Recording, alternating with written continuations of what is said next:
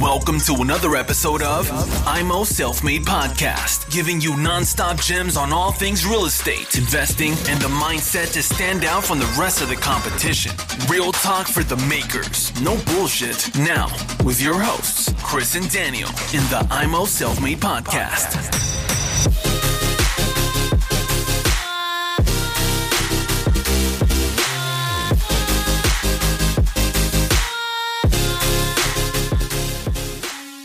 Hallo und herzlich willkommen zu einer neuen Folge, Folge 0003, die Investmentstrategie von Chris.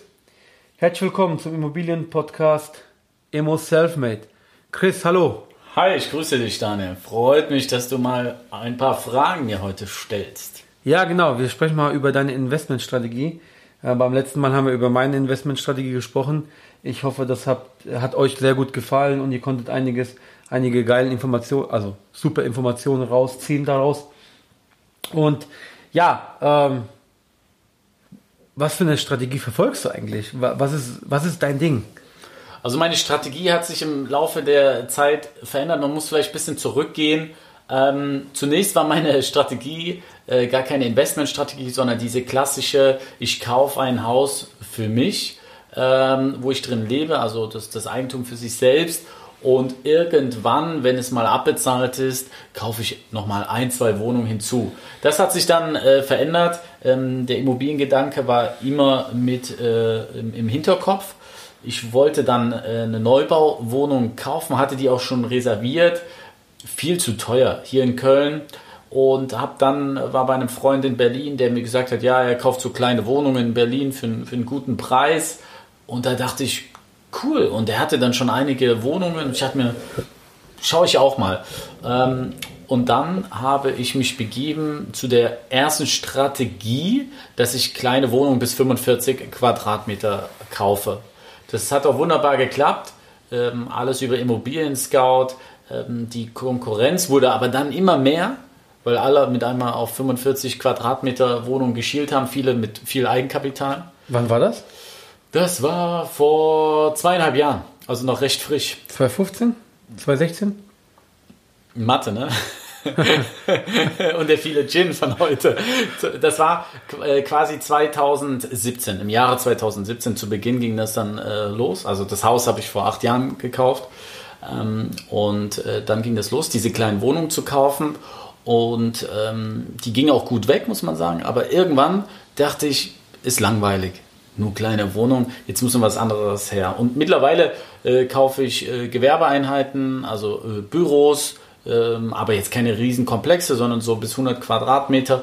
Und aktuell ähm, habe ich mich auch dran begeben zu sagen, Mehrfamilienhäuser. Also ich schaue aktuell nur noch nach Mehrfamilienhäuser. Wohnungen nur, wenn sie off-Market reinkommen und ich sage, okay, das muss man jetzt kaufen. Cool. Das heißt, Wohnungen hast du angefangen, hast ein schönes Fundament aufgebaut. Und dann, jetzt bist du auf teilweise Gewerbe gesprungen? Ja. Also das heißt, du hast einige Gewerbeeinheiten? Ja. Warum? Ähm, Off-Market. Es ist einfach so, ich habe mir ein Off-Market-Netzwerk aufgebaut, ähm, kaufe oft, wenn ich in einem Haus bin, mich weiter ein, wie du auch, über die Eigentümergemeinschaft. Habe dann gesehen, da sind ja unten zwei Büros. Fragst du mal die Eigentümer, ob die vielleicht verkaufen ähm, und die haben gesagt, ja klar, passt momentan, wir sind äh, was älter geworden, wir würden die verkaufen. Und so bin ich reingekommen. Das Schwierige ist da wieder die Finanzierung, muss man sagen. Da werden wir auch mal einen Finanzierungsexperten dazu befragen. Die Banken machen einen großen Abschlag. Manche Banken, wenn du da sagst, ich will ein Büro kaufen, die sagen, geh wieder. Ähm, in Deutschland war es ja oft so, früher wurden viele Büros gekauft ohne zu planen, wie viel gebraucht werden. Dadurch hatte man einen hohen Leerstand. Mittlerweile hat man daraus gelernt und baut quasi nur noch Büros so viele wie gebraucht werden. Aber auf damals Bedarf. Ja, auf Bedarf. Ja, ähm, der Einzelhandel, das ist schon wieder ein bisschen schwierig. Das würde ich jetzt nicht machen. Gastro oder sowas ähm, würde ich lassen. Aber gibt es auch Leute, die da gut fahren. Aber ich, ich kaufe rein Büros, weil ich selbst auch von mir weiß, es ist nicht so einfach in einer, in einer guten Stadt ein Büro zu finden. Cool. Das heißt Wohnungen, Gewerbe, mhm. nur Büros und jetzt Mehrfamilienhäuser. Hast ja. du schon eins? Ich habe jetzt aktuell eins in der Abwicklung und ähm, mache es deshalb, weil ich mir gesagt habe, ich will mal selbst alles in einer Hand haben. Ich will ein paar Hebel einsetzen, ähm, selbst der Chef sein. Die ständigen Hausversammlungen, die Streitereien, die es trotzdem auch gibt. Du kennst es vielleicht auch oder auch nicht. Vielleicht läuft bei euch auch alles harmonisch ab. Läuft harmonisch. Okay, super. Das ist super. Und ähm, versuch da jetzt auch mal den Vergleich zu ziehen. Was ist besser? Eigentumswohnung oder vielleicht kann man das auch gar nicht sagen. Was ist besser? Es kommt wieder auf die Lage an, was für ein Objekt. Ich denke, jedes, jede, jede Investment, Objekt, Wohnung, Gewerbe, Mehrfamilienhaus hat seine Vor- und Nachteile. Genau, genau. Und äh, dann schauen wir mal. Aber aktuell, wenn ich jetzt ähm, auch mir Off-Market-Dinge anhöre, ist es prinzipiell, sage ich meinen Off-Market-Kontakten, den Maklern, bitte äh, Mehrfamilienhäuser anbieten und äh, Wohnungen wirklich nur, äh, wenn da die Post abgeht in, in der Rendite. Rendite bedeutet ab wann? In einer guten Stadt 6% netto. Netto. Also du achtest auch wirklich netto. Netto, also brutto bringt mir nicht viel. Ich habe jetzt eine Wohnung letzte Woche besichtigt, da waren die nicht umlegbaren Kosten, so viel zum Vergleich zu deinen Hochhäusern, 46 Quadratmeter, nicht umlegbare Kosten 89 Euro. Das ist viel. Allein die nicht umlegbaren, ja. Und da reden wir dann wieder, viele Makler machen ja Werbung mit der äh, Bruttorendite, aber wenn man dann natürlich so ein Objekt mit so einer hohen Nettorendite hat, ja, was bleibt dir dann an äh, ähm, nicht umlegbaren Kosten, sorry, was bleibt einem dann an der Nettorendite? Ja? Ja. Also da, da rechne ich mir das schon aus. Aber nicht immer direkt am Anfang. Am Anfang schaue ich erstmal Faktor, äh, Lage ähm, und dann gehe ich in die äh, Tiefe. Du verschaffst dir einfach einen groben Überblick. Groben über, weil die Zeit hat man jetzt nicht je, jedes Objekt immer die Nettorendite auszurechnen. Ja? Aber bei gewissen Kontakten, die man sich aufbaut, die wissen schon, was sucht man.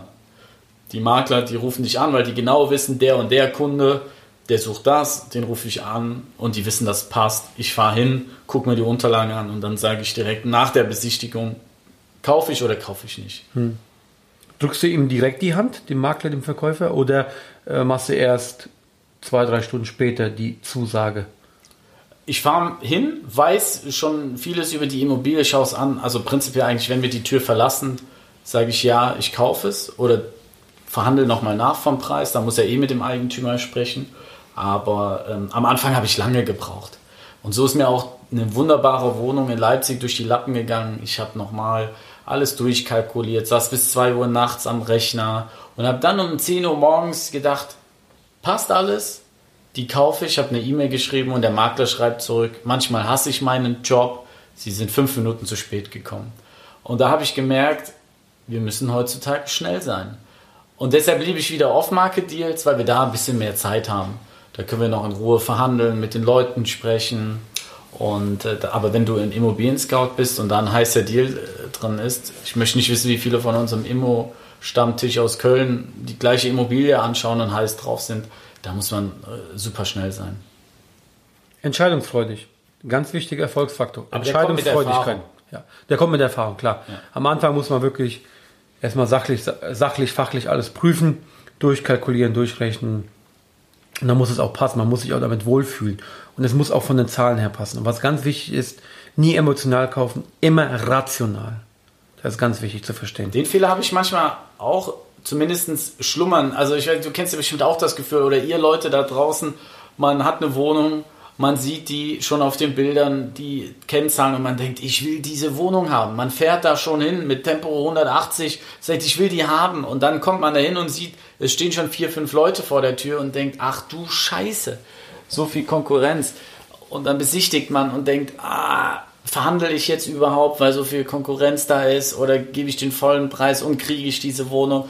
Und ich will sie ja so unbedingt haben. Dann sagt der Makler, ja, jetzt hat einer 10.000 mehr geboten. Und wenn man dann emotional ist, fängt man an, sich hochzupushen. Das sieht man auf Zwangsversteigerungen oft, wie dann die Leute in ihrem Ego gekränkt sind, weil sie unbedingt diese Immobilie haben wollen und geben zu viel Geld aus. Und das muss man wirklich abstellen. Kontrollieren. Absolut. Kontrollieren. Das ist, ein, das ist eine Grundbasis. Also ganz, Ganz wichtig. wichtig. Muss man, muss man drauf haben Ja. äh, als Immobilieninvestor. Die Lage, wie würdest du bezeichnen? A, B, C, D? Wo, wo ist so dein. Also ich kann es ja sagen, ich äh, kaufe primär in Leipzig ein. Ich glaube, Leipzig ist B-Lage, ich weiß es gar nicht. Ist auf dem Weg zur A-Lage, ähm, da ähm, die Stadt sich sehr, sehr gut entwickelt. Mittlerweile kaufe ich da auch im Speckgürtel und in Wuppertal kaufe ich in Köln, habe ich auch ein bisschen was. Aber ähm, das ist natürlich schwer. Der Markt ist schwer und äh, da kann man wirklich als Kapitalanleger was machen. Aber äh, für die Investition äh, wird es hart. Ja, klar, verständlich. Aber ich würde jetzt auch in C-Lagen kaufen. Das, das wäre jetzt kein Thema. Muss man vielleicht auch irgendwann, ja. Wenn die, wenn die B-Lage zu teuer wird und man da nichts mehr findet, muss man ein bisschen rausgehen. Aber da muss man wirklich sich ein bisschen beschäftigen mit der Stadt, welche Straße wie Wuppertal. Muss man höllisch aufpassen. Dann gibt es eine äh, Trendstraße und dann geht man in eine Seitenstraße, die eine absolute Katastrophe ist. Und wenn man das nicht weiß, gibt man den Bezirk ein und denkt, wow, da kaufe ich guter Preis, aber dann ist genau die Katastrophenlage. Und das haben wir in Köln ja auch. Wir haben äh, Stadtbezirke, äh, Köln-Kalk als Beispiel. Ähm, da haben wir die Hauptstraße, die ist sehr gut, aber dann geht man in gewisse Nebenstraßen, ähm, da ist es vielleicht gar nicht so gut zu investieren. Hm, verstehe. Ja, muss man sehr aufpassen und man muss sich halt gut auskennen und halt äh, mit der Schnauze auf der Straße sein, um, um die Information aufzusammeln. Meine Frage ist noch, oder vielleicht nochmal, bevor ich die Frage stelle, nochmal kurz zurück. War auch ein Riesenthema beim Immopreneur-Kongress 2019. Äh, in welche Lage geht man jetzt? Weil es politisch aktuell so ein bisschen Unruhe ist. Ähm, man weiß nicht, wo es hingeht. Befinden wir uns gerade in der Rezession oder geht es gerade runter? Äh, wie entwickelt sich der Markt? Bleibt weiterhin bestehen? Und da war auch eine große Aussage von mehreren großen Speakern sowie auch große Investoren, die wirklich groß am Markt sind, haben gesagt, okay, aufpassen Jungs, guckt euch die politische Lage an und, und geht eher Richtung C-Lage. Also war auch definitiv eine, eine Kernaussage aus dem Kongress. Definitiv kann ich unterschreiben, ist mega wichtig, da auch sich anzupassen. Ja, ich denke, da wird es halt nicht, da wird die Politik nicht so eingreifen wie in den A- und B-Lagen, wo es einfach diese Probleme gibt, ja, dass nicht genug äh, Wohnungen kommen. Jetzt könnten wir wirklich lange über die Politik sprechen, aber ich glaube, das ist die falsche Folge dazu. Ähm, vielleicht, vielleicht laden wir mal einen ein. Ja, laden wir mal das vielleicht einen, genau. Das wäre wär cool, ja. Definitiv vielleicht jemanden, der, der da politisch äh, voll auf Zack ist und und und, und ähm, vielleicht selbst auch investiert. Aber das wird vielleicht der Politiker nicht sagen. Äh, ja, vielleicht wird es er nicht sagen oder vielleicht auch darf er es nicht sagen, ich weiß es gar nicht. Ähm, ja, coole Idee, müssen wir mal notieren, dass wir da mal ähm, jemanden kriegen, der auch die ganzen politischen Unruhen, die aktuell den Immobilieninvestoren so ein bisschen ähm, die, Knüppel vor, die Knüppel vor die Füße legen, legen oder schmeißen, ähm, da mal sprechen, was da, was da, was, was kommt da, was kommt da drauf, was ist die Resultate und so. Aber gut, haken wir es ab, weil Politik, da kann man sehr wahrscheinlich lange, lange diskutieren.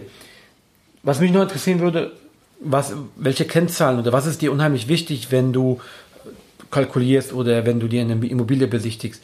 Ähm, ist der Cashflow-Einheit, ist dir wichtig, also die Anzahl der Einheiten meine ich, ist die Quadratmeteranzahl oder machst du nur Einzimmerwohnung, kaufst du nur für 2000 Euro der Quadratmeter ein? Was sind, was sind so deine Kennzahlen? Also ich kaufe bisher in meinen Lagen nie mehr, gebe ich aus als 2000 Euro im Quadratmeter. Ähm, würde aber auch nicht sagen, dass, dass ich mal höher gehe. Wenn sich in Köln zum Beispiel was bietet, würde ich auch mal höher gehen, wenn alles passt. Bei mir ist so, ich kaufe nicht nur super Rendite-Wohnungen, ich kaufe auch Wohnungen, die, ja, wo jetzt ein anderer sagt, oh, zu schlechte Rendite, aber wo ich weiß, die Lage ist gut. Ich habe vielleicht eine Wohnung schon in dem Haus, die ich für sehr gute Mietrendite vermietet habe, wo ich einfach weiß, da ist ein Entwicklungspotenzial. Da muss man ein bisschen warten und äh, dann ist man in einer sehr, sehr guten Rendite. Also das mache ich auch, weil man muss mal ehrlich sein. Wenn du heute eine Immobilie reinsetzt und da steht Nettorendite 6%. Wie viele Anfragen hat der Makler? Der muss die nach einem Tag, vielleicht zwei Tagen wieder aus dem Internet nehmen, weil die Nachfrage zu groß ist. Die lesen alle 6% netto oder wenn er 8% brutto schreibt. Also da ist, ist der Konkurrenzdruck enorm. Da muss man schauen, wo hat man eine Wohnung, wo kann man was heben, wie entwickelt sich vielleicht der Bezirk. Man muss ja auch mal in seiner Stadt gucken, wo man lebt gab es Bezirke oder die Eltern fragen, wo vor zehn Jahren kein Mensch wohnen wollte und mit, mittlerweile ist es so teuer. Und vielleicht gibt es das auch in den C-Städten, in den Speckgürteln, ähm, Lagen, wo man jetzt sagen würde, da wollen nicht so viele Menschen leben, aber da wird eine Uni gebaut oder eine Fachhochschule gebaut, eine Zweigstelle ähm, und dass man sagt, jetzt investiere ich da. Und da hat man noch den Booster drin. Also jetzt zu sagen, immer diese Netto-Rendite oder diesen Cashflow muss ich haben, ist bei mir nicht so. Grundsätzlich muss man immer Cashflow positiv sein fürs Portfolio, sonst schmeißt die Bank einen irgendwann raus oder sagt, ähm, wir verkaufen dir was anderes. Das ist klar, aber ich habe auch in meinem Portfolio Wohnungen, wo ich einen geringfügigen Cashflow-Überschuss habe. Aber ich weiß, da geht was. Also du hast dann mit Potenzial, Mit Potenzial. mit Hoffnung auf Potenzial. Genau. Das Eher Hoffnung oder kalkuliert? Alles durchkalkuliert. Alles, Also- alles durchkalkuliert. Erfahrung, man hat eine Wohnung da in der Straße oder in dem Haus. Äh, man muss den richtigen Riecher haben. Ich, ich bewundere Menschen, die jetzt über 70 sind, einen riesen Immobilienbestand haben. Wie haben die das gemacht? Man, wir sagen immer, ja, die haben ja für günstig eingekauft. Aber so ist es nicht. Die hatten Zinsen von äh, 8 bis 12 Prozent. Und die haben die Eier gehabt zu sagen, ich investiere. Aber die haben auch ein Näschen gehabt, genau am richtigen Standort äh, zu investieren und haben es durchgezogen. Und so versuche ich es auch, dass ich sage, okay, ich kaufe da, weil ich denke, dass es in ein paar Jahren eine bessere Straße wird, ein besserer Bezirk wird. Cool. Interessant. Was mich noch, was mich noch interessiert, kaufst du mehr online oder off-market ein? Also off, online oder off, offline? Ich weiß gar nicht, wenn ich das letzte Mal online eingekauft habe. Also selten. Ich habe diesen, diesen Trigger, wie, wie jeder bei eBay Kleinanzeigen, Immobilien Scout natürlich. Ich schaue mir das auch an, weil dann sieht man so ein bisschen, welche Objekte gehen rein, für welchen Preis kommen die, äh, werden die da reingesetzt. Aber das wird am Anfang nicht passieren. Irgendwann hat man sein Netzwerk. Dann kommt das rein. Ich muss auch mehr Off-Market machen. Da fehlt dann manchmal die Zeit, ähm, durch die Straßen zu laufen oder Dinge auszuhängen. Aber das, das muss man schon machen, weil da kann man die, die besten Deals äh, holen. Aber ich habe gute Makler, die kaum was ins Internet setzen. Manche haben gar keine Internetseite und mit denen ich gut zusammenarbeite und, und die wissen, das geht schnell und unkompliziert. Und dann geht das direkt dann zu dir, die Information. Ja, die haben bestimmt, ja genau, die haben ihre anderen Kunden natürlich auch noch, die sie äh, bedienen, aber ähm, wir werden da auch noch mal ein paar Folgen oder ich werde eine Folge auch mal dazu machen, wie wichtig es ist, auch mit dem Makler eine Beziehung aufzubauen, die wirklich ehrlich ist. Also die ehrlich gemeint ist, nicht irgendwie manipulativ, ähm, um an Immobilien ranzukommen, sondern dass man sagt, okay, da passt die Chemie. Der Makler, der ist ein sympathischer Typ, mit dem würde ich auch, wenn er kein Makler wäre, ein Bier trinken gehen. Und solche Leute habe ich. Nicht viele, das sind drei Stück. Und ähm, da kommen super Geschichten rein. Super geil. Kriegen wir die auch ins Mikrofon? Schwer, weil die online-mäßig gar nicht zugänglich sind. Die haben keine Website und äh, die müssen ja weiter die Wohnung an mich verkaufen. Die haben nicht- haben was anderes zu tun. Geil, geil. Ähm, wenn ich, wenn ich deine Befra also wenn ich deine Strategie so ein bisschen Revue passieren lasse, dann ist es mehr Beinhold, richtig? Nur. Nur. Wie sieht's aus mit anderen Strategien? Fix und Flip, nur fixen und dann flippen oder flippen und dann fixen. Ich äh, habe dazu, ich bleibe komplett bei Bayern Holt, muss ich sagen. Also wir haben ja auch auf den Stammtischen die Beobachtung Fix und Flip äh, mit GmbH-Gründung. Das ist so ein Modetrend momentan, ähm, den viele durchführen wollen. Für mich ist, ich möchte es kaufen, ich möchte es halten, ich möchte sammeln. Ich, ich liebe Immobilien und ich sammle die gerne und äh, deshalb würde ich das so betreiben. Ich würde gar nichts abgeben. Also ich habe die, ich würde sagen, sei nicht emotional beim Kauf, aber wenn du es gekauft hast, dann kann man ruhig äh, emotional sein. Und dann ist es natürlich schwer, sich davon zu trennen. Ja klar, wenn es ein geiler Cashflow bringt, kann ich mir das durchaus vorstellen. Das ist bestimmt mega. Man baut ja auch eine Beziehung auf, ja, zu der Wohnung, zu der Gegend, ähm, zu, dem, zu dem Mieter und dann wird es schwer. Und vor allem, wenn man, wenn man was renoviert hat, da weiß man ganz genau, okay, wie hat man es eingekauft, in welchem Zustand, was hat man aus dem hässlichen Entlein gemacht. Genau. Und meistens sind das richtig geile Projekte, die richtig Spaß machen. Also so geht's mir zumindest. Ja, Und dann, dann wird es schwer, die irgendwann abzugeben. Ich muss dazu sagen, meine erste Wohnung, die ich gekauft habe, bin ich ja schon irgendwie ins Wasser gefallen, sprichwörtlich. Ich habe die gekauft und äh, drei Monate später gab es einen Wasserrohrbruch. Ja, dann muss das ganze, ganze Bad rausgerissen werden. Der Handwerker war eine Pfeife, ähm, der das gemacht hat. Also da, da würden dann auch viele sagen, oh nein, jetzt habe ich genau das vor, äh, vor den Dingen, wo mich jeder gewarnt hat. Aber da muss man durchbeißen. Da muss man sagen, das ist jetzt halt so passiert. Zum Glück hatte ich schon die zweite und dritte gekauft in, in der gleichen Zeit, wo es gut lief. Aber das kann passieren. Damit muss man leben. Aber äh, was ich zum Beispiel nicht mehr machen würde, eine Dachgeschosswohnung kaufen. Also ich habe da eine im Bestand, ähm, das würde ich nicht machen. Die kriegt man natürlich ein bisschen günstiger, aber wenn man überlegt teilweise, wie heiß es im Sommer ist, klar kann man eine Klima reinlegen, aber wenn du keinen Aufzug hast, du, du hast dann wirklich nur junge Studenten, die da einziehen. Ähm, und äh, deshalb, ich, ich kaufe das nicht mehr. Da hast du zu viel Ausschlusskriterium von dem Mieterpotenzial. Wenn sich doch mal die Lage verändert, dass die jungen Leute da ein bisschen wegziehen, nur noch alte Leute hast, dann geht keiner mehr ohne Aufzug in, ins Dachgeschoss. Also wenn da auch off-Market was kommt, sage ich immer, nee, danke. Cool.